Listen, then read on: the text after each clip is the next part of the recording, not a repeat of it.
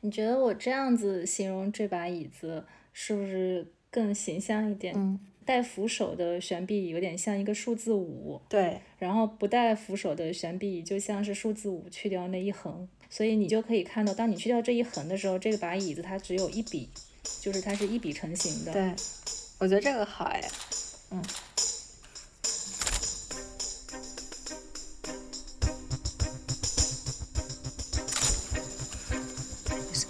Me puedes sonreír con los ojos.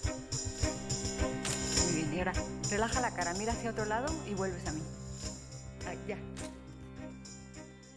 讲了这么多 Janice 的公寓，然后后半段我们会想讲一讲，呃，一个特别有名的椅子。是的，我们今天就是会在这一期里边特别与大家分享的一件单品，来自 Janice 餐厅。呃，围绕着长方形的大餐桌有六把悬臂椅。嗯，其实我们已经在很多电影里面都看到过这把椅子的身影了，比方说，呃，泰德·江的科幻小说改编的电影《降临》。对，还有呃，阿莫多娃的另外一部女性电影《胡丽耶塔》里面也出现过这个椅子。当然，大家一定不会对这个椅子非常陌生，因为呃，你打开小红书，你打开 ins，你如果有 follow 一些家居博主的话，你会常常看到悬臂椅的身影。对，就是可能要呃给不太了解的朋友们讲一下这个椅子大致是讲什么样的。嗯，就它其实就是一个流线很顺畅的一个钢管椅，这个钢管椅的坐面和靠背都是藤编的。嗯，呃，像很多淘宝搜索关键词，你就可以搜这个呃藤编悬臂椅。嗯，那嗯，为什么它的这个出镜率这么高呢？就是高到说现在有百花齐放的呃房款在各种各样的这个呃平台上，然后甚至有一些能够改到让你觉得非常的辣眼睛，然后对，就一定要在这里吐槽一下，呃，现在这种形容家具风格或者是室内装修风格这些词汇非常的。嗯，就有点不太切实际，就什么北欧风啦，什么美国进口啦，然后日式轻奢啦，嗯 就是你说这个椅子呢，它跟欧洲有联系，说的还挺对的，然后跟美国也有一些联系，但是你说它日式轻奢，就是我真的看不出 我真的看不出它哪里能跟日式扯上关系，然后就你还要硬给它分一个。档次叫做轻奢，就觉得现在这些嗯形容词的滥用就是很很害人，对，很害人。就是你可能也不会再去细究它的这个风格到底是哪一个派别的，或者是就你说它是北欧，那它真正实际上它跟欧洲的关系是什么？就真的是北部欧洲吗？嗯可能也就是因为现在这种制造，它让这些大师作品的生产非常的容易之后，就很容易让大家不再去，也不是不尊重吧，就可能也不会有这个呃想法，要再去找找看这个椅子的历史到底是什么。嗯，对。其实这个椅子，嗯、我们今天正式的来聊它之前的很长一段时间，我对它的印象就是泛滥。嗯，对，烂大街。对，烂大街就是，嗯，到处都可以看到。比较夸张的是，我们在某宝上可以看到各种各样的房款，你便宜的话四百块钱就能买到，然后贵一点的房款也不超过一千块。嗯嗯，但是我们再去看它的正版，呃，现在你可以通过两个比较官方的渠道去买到这把椅子，一个是由德国老牌索奈特，它在卡巴纳的官方售价呢在八到九千之间浮动。嗯另外一个就是来自于美国品牌 No，嗯可以在它的官网上看到它的官方标价是一千多美金，也就是七到八千左右。嗯那你看这个价格，就是正版跟仿版之间这种非常悬殊的这个价格差，然后以及说你会在那么多渠道都看到这款椅子，你就会不那么认真的去对待它。对，就是你在欣赏它跟对它产生好奇之前，嗯你已经被一种非常铺天盖地的这种泛滥的信息，就是已经让你失去味觉了，像是对，就你看到这个椅子你就麻了，就是网红椅，你就可能这样定义它。对，然后甚至也不觉得说它呃小几百块钱的，跟它实际正版的价格之间，它们的区别到底是什么？对，就可能也不会想要去呃了解它。嗯，对。但是非常讽刺的呢，就是你根本不屑一顾的 这么一个被仿的烂大街的椅子，它在一百年前就是让。包豪斯的这种大师都为之打官司，然后讲不清楚，就是这是非常讽刺的一个事情。嗯，对，就是这个版权的乡镇问题，也是我们今天想要重点去聊的。嗯。我们今天会接下来讲到的这几个跟悬臂椅都有紧密联系的这几个人，他们其实都是包豪斯学派的核心人物。嗯，然后我们可以在电影里看到的这个藤编版，我跟 Rachel 也去研究过，它其实是广泛意义上被定义为是。呃，匈牙利设计师马塞尔·布鲁耶的设计，嗯，呃，所以也有一些人会称他为布鲁耶椅，嗯，那这个人呢，他在一九二五年的时候，他就已经是包豪斯家具工作坊的主任了，嗯，那个时候。呃，他就是，嗯，应该是买了一辆德国生产的阿德勒品牌的自行车，嗯，which 就是在当时骑这个自行车可能就是一种时髦的生活方式。然后这个家具工作坊的主任呢，他每天可能就是满脑子想的都是我怎么去用新材料去做出新的家具来。对，顺便说一下，在此之前他已经做出了很多。木头的这种几何形状的这种椅子，它是受了荷兰风格派的影响。呃，它的椅木头椅子甚至有点像里特维尔德的那个著名的红蓝椅。嗯，还挺明显的，就能能感受到。对，所以呃，其实荷兰风格派之后的再十年就有了包豪斯嘛。嗯。嗯嗯，然后我们说回到这个布鲁耶，他不是买了一辆自行车嘛？对，呃，每天骑着它上下班，然后就一看，哎，这个手把挺有意思的，这个钢管好，我可以用来做点什么。所以说，当时这个钢管也许它还只是在自行车呀、然后汽车啊、飞机啊这些偏工业化的这些场景下在运用的时候，布鲁耶就想要把它运用到呃家具设计甚至是建筑设计中来了。呃，当然了，呃，在他做这件事情之前，这个钢管都被认为是非常冰冷的，呃，像手术室般的这种形象。但是他被这个布鲁耶看中之后呢，就一下子就变得不一样了。对，就你拿一个比较温润一些的材料，就是藤编呐、木头啊，然后你去搭配一个呃钢管，然后你就感觉这个钢管的冰冷的感觉就会被中和掉。所以你整个看上去就不会觉得它很冷，嗯，可是呢，它的这个椅腿又有很强的工业感在里面，所以就是被这个布鲁耶把这两种材料融合起来，融合的非常好。对的，嗯，其实，在布鲁耶做出他的第一把悬臂椅之前的大概一年呢，他已经做出了自己的第一把钢管椅了，这个也被后来定义为是历史上的第一把钢管椅。对。不过，就是说，当时争论的焦点是究竟谁才是第一个做出钢管悬臂椅的人。嗯，就是，嗯，感觉我们今天用审美去看这个悬臂椅，好像第一反应是好像也挺简单的，就，嗯，但是就很难想象说它在一百年前那种呃非常革新的阶段是有多么不简单。就甚至那个时候很多。呃，包豪斯的大师们，他们第一次见到说这个悬臂椅的模型之后，都就都很想尝试，说他们自己是不是也能做出这个东西来，就觉得很厉害。然后我来试一试也未尝不可。对，就是让那些大师，包括密斯凡德罗在内，都摩拳擦掌的。嗯，然后这个钢管也启发了后面很多很多，包括柯布西耶这样大师，把它运用到自己的就是这种比较有创新意义的家具上去。嗯，所以说这个悬臂椅它当时一出来的时候，到底厉害在哪里呢？我觉得一个是它的材料性吧，前无古人。对，再有一个就是它的结构性。嗯，那我们可以先来说说材料。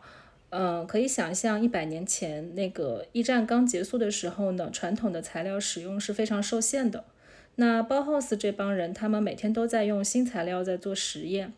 之前呢，大家都在用木头啊这些传统的材料。那从布鲁耶开始就盯上了钢管了嘛。嗯，那这个时候非常巧的，也就是在十九世纪末的时候，一家叫曼内斯曼的公司，哦，他们已经把制作空心钢管的这个工艺已经发展成一个高度工业化的一个产业了。嗯所以说，当他们可以用他们的周期性压管机去呃大量的生产这种品质很高的空心钢管的时候，嗯也就是在那个阶段，自行车就快速的流行起来了。对，我觉得就是材料跟家具设计的这个呃历史捆绑，其实是挺有意思的一件事情。嗯嗯，就在这里也推荐大家去看一个啊、呃纪录片，就是呃也是相关椅子工厂的这个纪录片。然后它里面有提到说，嗯，就是在战争结束之后，因为很多人他嗯就是有有那种呃政府补贴的集装箱一样的房子去住，嗯，但是这个房子制造出来之后呢，就是，嗯，大家很难用非常快的速度去把，呃，这个房子填满，就有点像在发那种粮票一样，就你需要拿着一个呃呃能够去领家具的这么一个票，然后去跟政府领家具。但这些家具被带回来之后呢，它其实是一个没有被组装起来的状态。嗯嗯，那这个时候用木头加上简易金属这个方式，就能够满足在战后的一个呃大量需要简易家居的这么一个需求，啊，因为它用很简单的榫卯结构就可以做一个拼接，那呃既不需要用太多的胶水，不需要用太多的金属连接件，嗯嗯所以就是其实家具的发展跟战争的这个结合，以及战争之后的这个时代发展，对，就是一个很有意思的话题。嗯，是的，所以说战争给之后的社会发展带来的这种长期的影响，可能是我们现在没有办法想象的。对，嗯，我之前看过一篇文章，好像是说，因为呃战后有很多废弃的这个枪支，所以这个金属枪管也被就是这些设计师想要用它来做点什么。嗯嗯，然后说回到布鲁耶，他不是受这个自行车把手的启发，想要做一把椅子吗？对，嗯，那他一开始就跑去找这个自行车公司，说想请他们帮忙，然后呢就被无情的拒绝了，可能就自行车公司 get 不到他的点，嗯，所以他后来就直接干脆找到了这个车把手的原材料制造商，嗯也就是我刚提到的这个曼内斯曼这家公司。呃，在这个曼内斯曼的帮助下，他就完成了他的第一个钢管椅的实验品。嗯，我觉得他还他还挺厉害，嗯就是他能顺顺藤摸瓜去找这个原材料制造商。对，就家具设计师一定程度上跟嗯这种制造商跟供应商其实是相辅相成的，就是尤其是对于一个可能嗯在整个时代都比较新的这种材料，然后要去突破跟尝试的话，就对于供应商来说，它其实也是要投入时间跟精力在这个上面，嗯然后他也不是非常有把握说是不是这个东西真的就能够被啊、生产好。嗯嗯，其实包括现在也是，就找供应商的时候需要找到那种，嗯，首先它技术是需要过关的，就它能够呃满足你想要去做一些比较呃形状奇特的或者是工艺比较复杂的这些家具，就它需要有这个实力。嗯嗯，但同时其实也需要有一定的勇气。接受程度，对。嗯就你的这个东西如果不能大量的量产，然后呢，它需要花时间来单独给你造这么一个东西，然后相当于是跟你一起做一个尝试吧。就我觉得对于这种产品，就或者这种作品，它真正能够诞生的话，其实啊。嗯，设计师是占很大一部分功劳，但确实这个供应商也是，就真的是功不可没的一个关键的环节吧。对，就是比如说像这个曼内斯曼的这个呃制造商，他们制造钢管可能就是用那种非常理科，然后机械化的思维去想这个啊周期性压管机怎么运作，才能把这个空心钢管的品质做得最好，然后做得最快。对，那另外一方面，他在协助这个马塞尔·布鲁耶做这么就是有实验性的作品的时候，他似乎又就是一下变成了一个艺术投资人，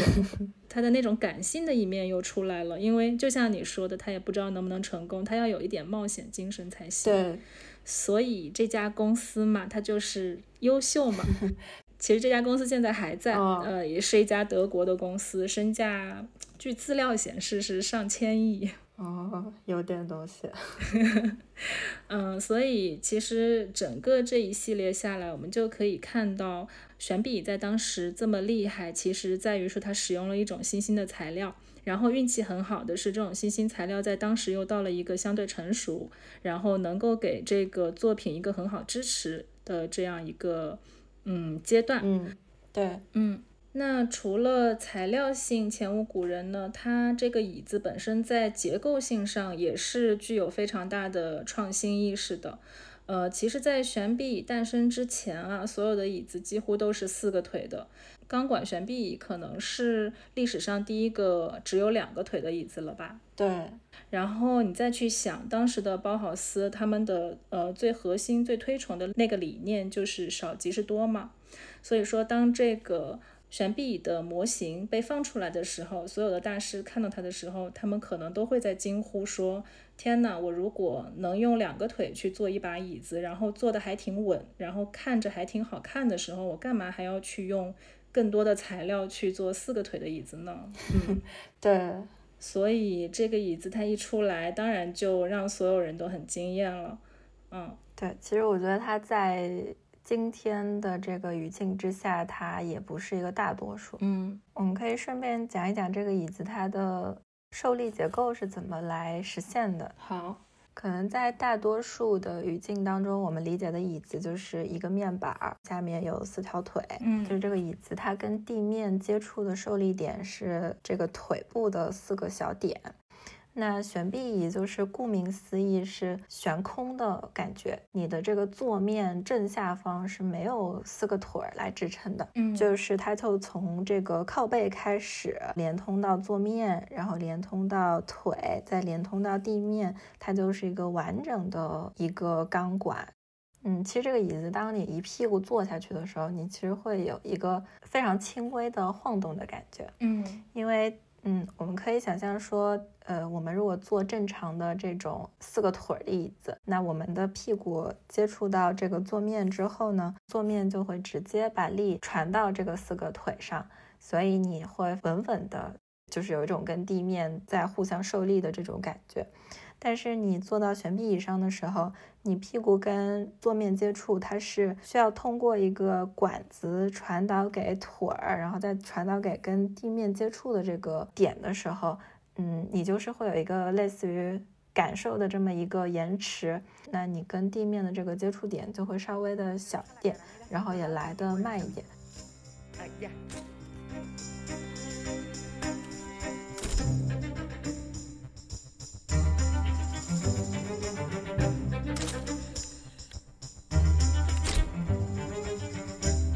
Apoya los brazos en la mesa.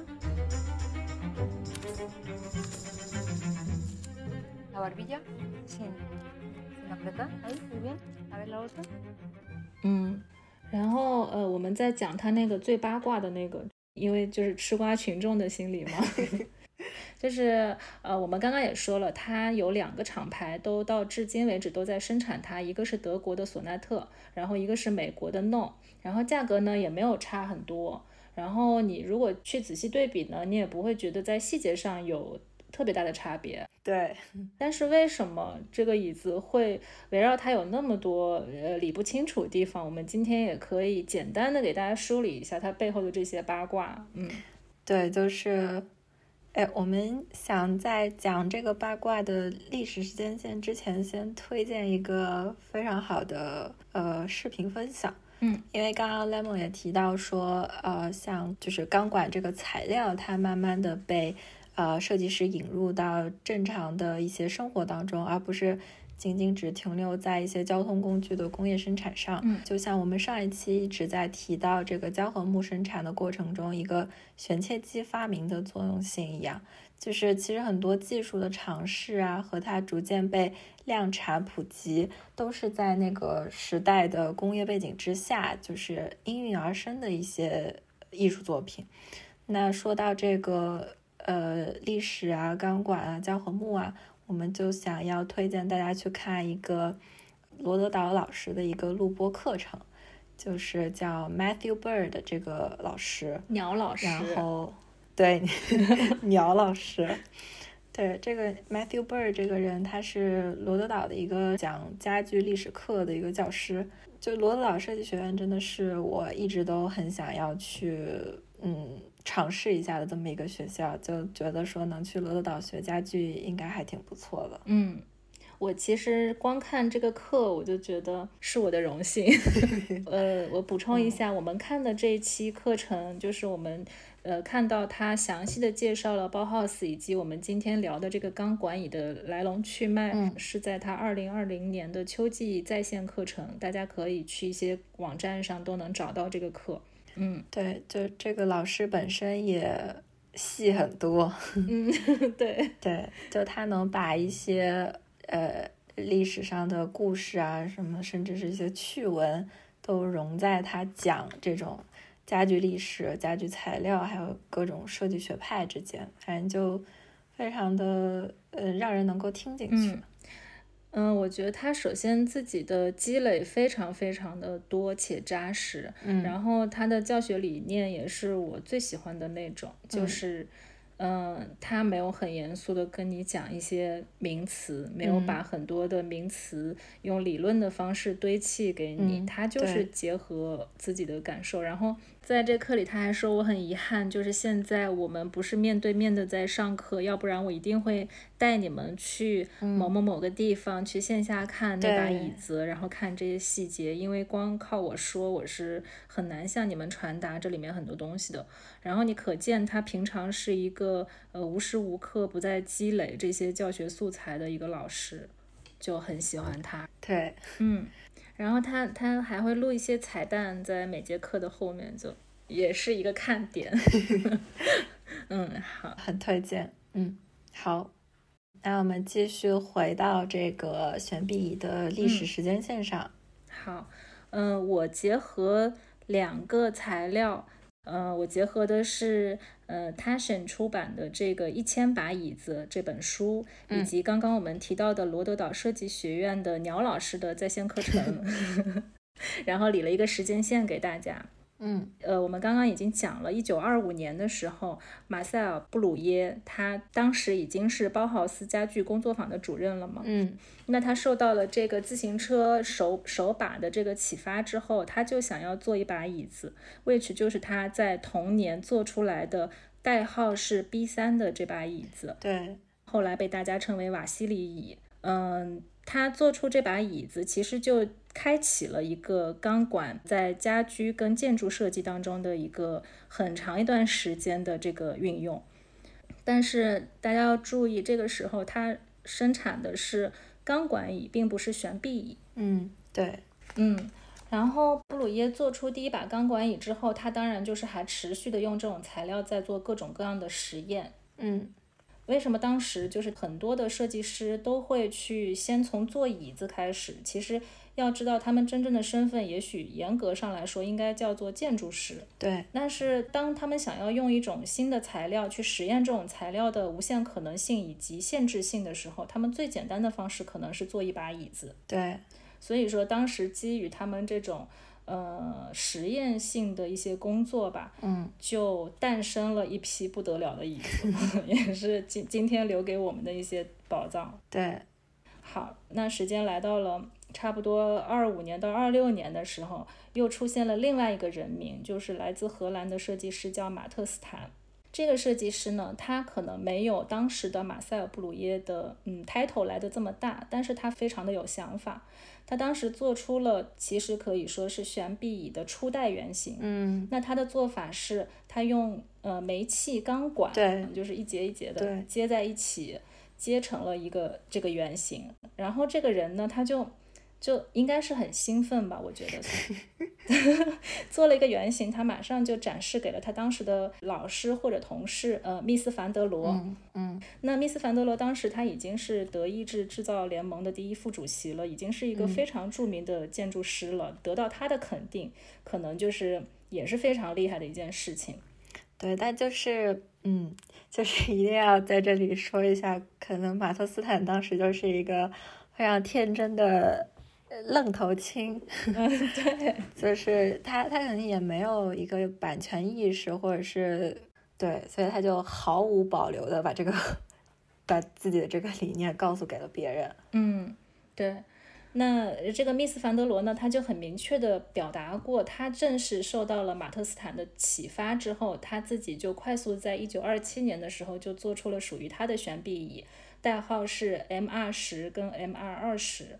但是跟马特斯坦的悬臂椅很不一样的地方在于说，密斯的这个悬臂椅它使用了一个更大的曲线去做椅腿，对，那让它的椅子的造型感也好，流动感也好，还有在坐下去的这种舒适度上就更上了一个台阶。嗯，然后同样又因为密斯他的社会地位也好，还有在这个设计界的这个角色也好，他的影响力都更大，所以。密斯的这个悬臂就很快的就投入量产了。对，而且据说，呃，密斯是在椅子面世就问世之后的没几天，他就把这个作品去申请了一个版权，就是就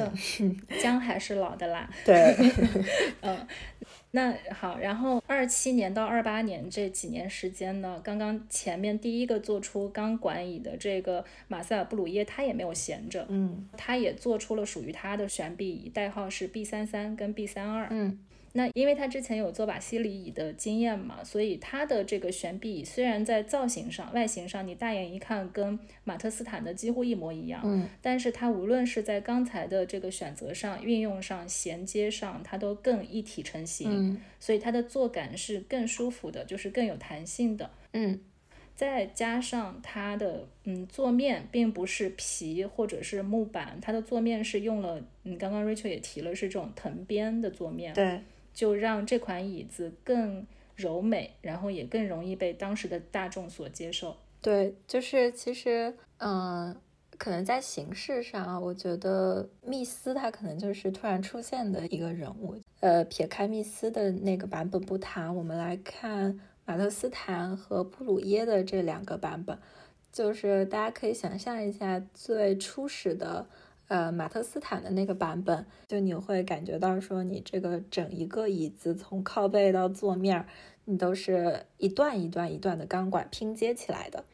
但是对于马塞尔布鲁耶来说，它就是一个完整的钢管，从头连到脚，然后你就好像找不到说哪里到底是它的接缝，就它难道是用一根管子做成这样的吗？你会有这种。就视觉上面产生这样的疑问，嗯，对，就可以说明从呃最初始的这个马特斯坦的版本，慢慢的发展到布耶的这个版本之后，它在钢管材料上面的不断的努力是非常见效的。就这个可能也是为什么到后面大家把悬臂的这个概念归在了马特斯坦的版权之下。但是呢，还是把钢管的这个概念归在了布鲁耶的版权之下。我觉得确实也是，嗯，布鲁耶在钢管的这个研究和使用上更加厉害一些。嗯，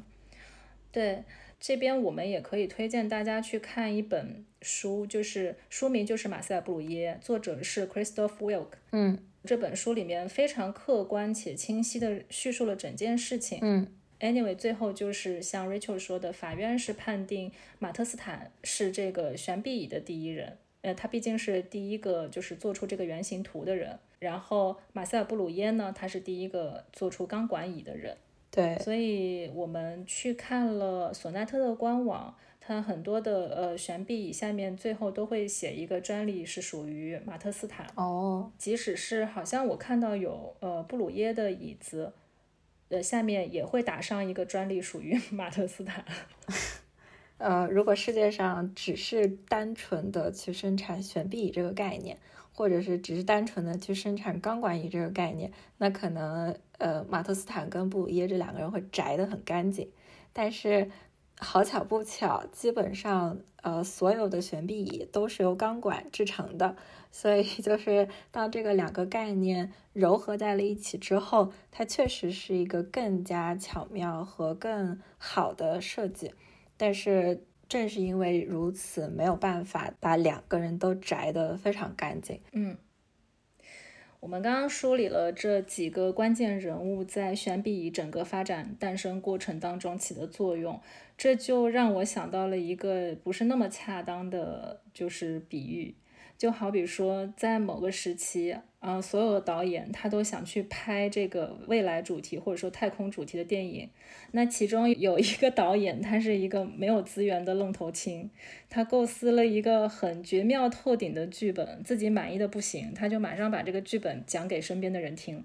正好他的圈子里呢，就有一些呃知名导演，一些大腕儿的演员，一些什么手里有很多嗯资金的制片，可能他们就正缺这么一个绝妙的剧本，然后这个愣头青的剧本就直接或间接的启发了他们。那所以我们就会在同一时期，可能就是同一年，呃，看到好几部剧情类似的这个太空电影都上映了，有的是大制作，有的就很粗糙，但是谁是第一个，你就你就永远也说不清楚。对，就是可能这个想法，这个东西就真的是，除非你非常明显的拿出一个实物来，那它停留在一个很概念化阶段的时候，真的很难讲清楚。它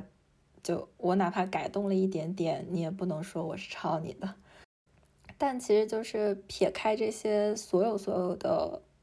争论不谈，到底是谁是第一个，可能就是没那么。没有那么重要。对，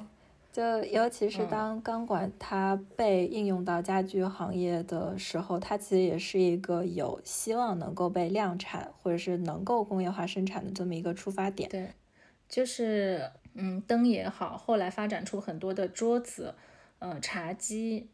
呃凳子，然后甚至床，甚至沙发。对。对，沙发都用这个钢管去代替呃硬木或者实木去做大量的生产，就是开启了这么一个时代，其实是他们当时呃想象不到的一个一个画面。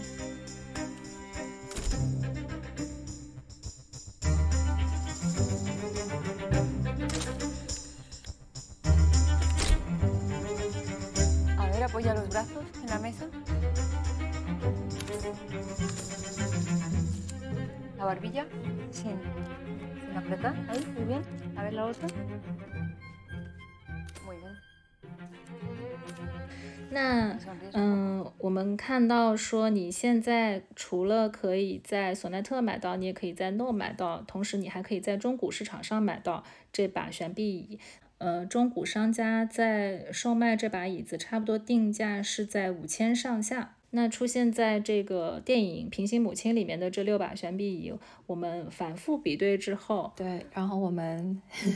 我们破案了，就呃也是仔细比对了呃 No 的这个官网图和呃索奈特的这个官网图，呃把这个电影截图放大了去看，所以我们其实最后得出来的结论是。它应该是索奈特在二八年到六十年代之间，呃，生产的中古版本的索奈特的悬臂椅。嗯，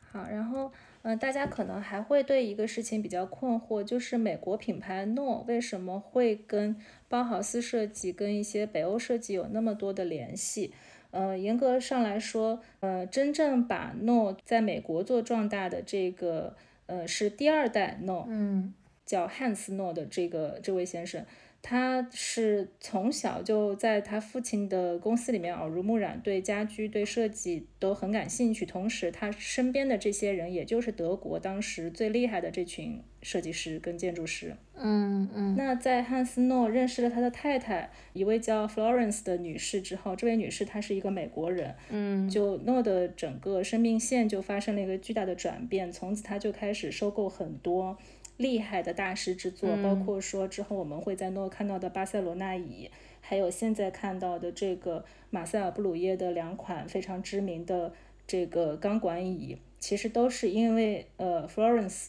加入诺这个大家族之后，呃收购下来的这些作品。嗯，从一个当时也许没有被那么量产，甚至是在手稿阶段的一些设计，把它付诸实践，然后以一个大众更好接受的价格去售卖。嗯，所以说 No 这个品牌，它虽然是看起来是一个美国跟德国混血的品牌，但是它既有就是美国的这种商业头脑，他知道怎么用价格去吸引大家去买一些好的设计品，嗯，同时它又有德国设计里面那种那种眼光、那种审美在里面。对。所以扯到最最最开始，我们在吐槽为什么现在悬臂椅被非常泛滥的运用的时候，有各种各样的标签跟形容词贴在上面。那大家其实也可以区分出，就他如果说美国进口，那其实还是能贴上一部分关系的，就是也许是跟 No 这个品牌能够连上。但他如果说是北欧或者是日式的话，那 就要提个醒儿了，就他可能就是在瞎说，在瞎说，在误导你。对，对，嗯，但是也有一些原教旨主义就认为说，你都已经在买包 house 的设计了，那你为什么不去买德国的这个索纳特，还要去买这个美国制造商做出来的这个悬臂椅呢？嗯，在这件事情上，我们俩也没有发言权啊。对，就是我们其实也没有。嗯，就是非常刻意的去实际做过这个两个品牌的椅子到底有什么差别？嗯嗯，我们本来还想着说录这一期的时候可能已经解封了，然后我们可以 就是在录之前去把两个椅子都做一下，然后就是平行测评一下，这样我们可以在节目里跟大家说，呃，他们的差别是什么？对，但现在就太天真了。我还非常想花四百块钱去买一下山寨版 就是我可以买回来做一下，然后再告诉大家到底是怎么回事。嗯，可以期待你的反馈。嗯。然后我还想跟大家分享一个另外一个呃很容易就可以体验到的一个悬臂，就是 IKEA 对悬臂椅的一个全新的诠释。嗯，那个形状其实你已经对不上号了，但是它的概念就还是一个悬臂椅，它的管子还是这个钢管的，然后它的座面是一个一体成型的塑料座面。嗯，它的名字是 Tobias。嗯嗯，售价的话是四九九，也不贵。嗯。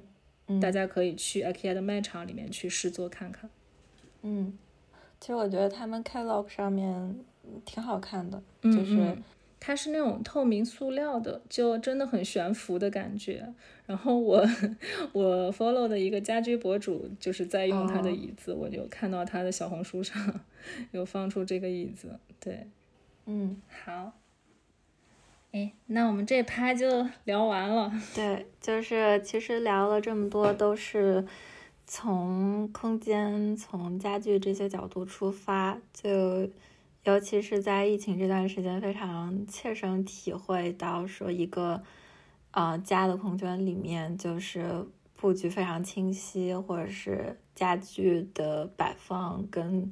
嗯使用起来的舒适度都非常高的时候，那。它真的能够给你长时间的居家带来一个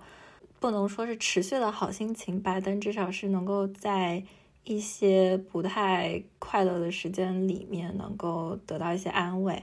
希望说，呃，这个疫情之后，大家真的能够更加关注自己所在的这个空间，不能改变一些事情的时候，至少先让自己家里的这个环境跟视线先。流通起来吧。嗯，Rachel 说的好好，我我必须要说，在这段特殊的时期，我真的很感谢 Rachel 拉着我一起做了这档播客，嗯，让我就是可以为了一期主题去好好几天连续的，就是埋头在这些美好的事物里面，嗯，可以暂时的做不问世事的鸵鸟，去逃避一些事情，逃避一些情绪，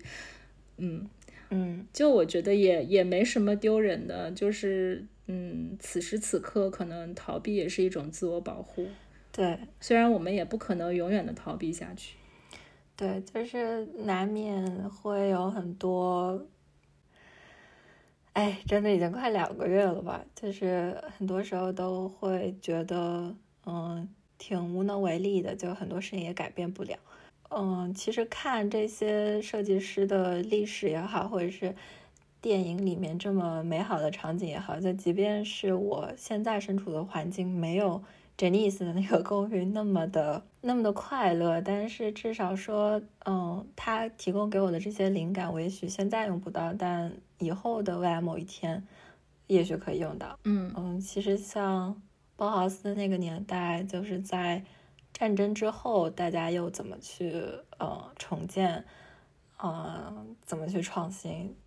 嗯。就是我们眼下经历的状况，也是在事态过去之后，我们也是需要做很多的重建工作的嘛。对，就无论是对我们自己每个个体的内心，还是整个社会秩序、社会运作方式，都有很多需要重建的。我觉得，嗯，一百年过去了，但是好像这种精神在今天来看，就是特别的，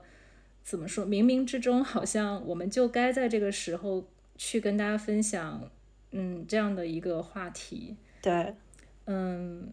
就希望每个人在家里面都有一个可以看得见星空的一片小天地，也，嗯，就是目光所及都能看得到窗外的远方吧。对，就多少能晒到点太阳，吹到点风。嗯，然后也希望每个人心里都能，嗯。经历过很多事情之后，仍然能保留敢于去挑战传统、挑战过去的一个勇气吧。嗯，好吧，那这一期就先到这里。嗯，祝大家早日解封，拜拜。晚风吹来多少美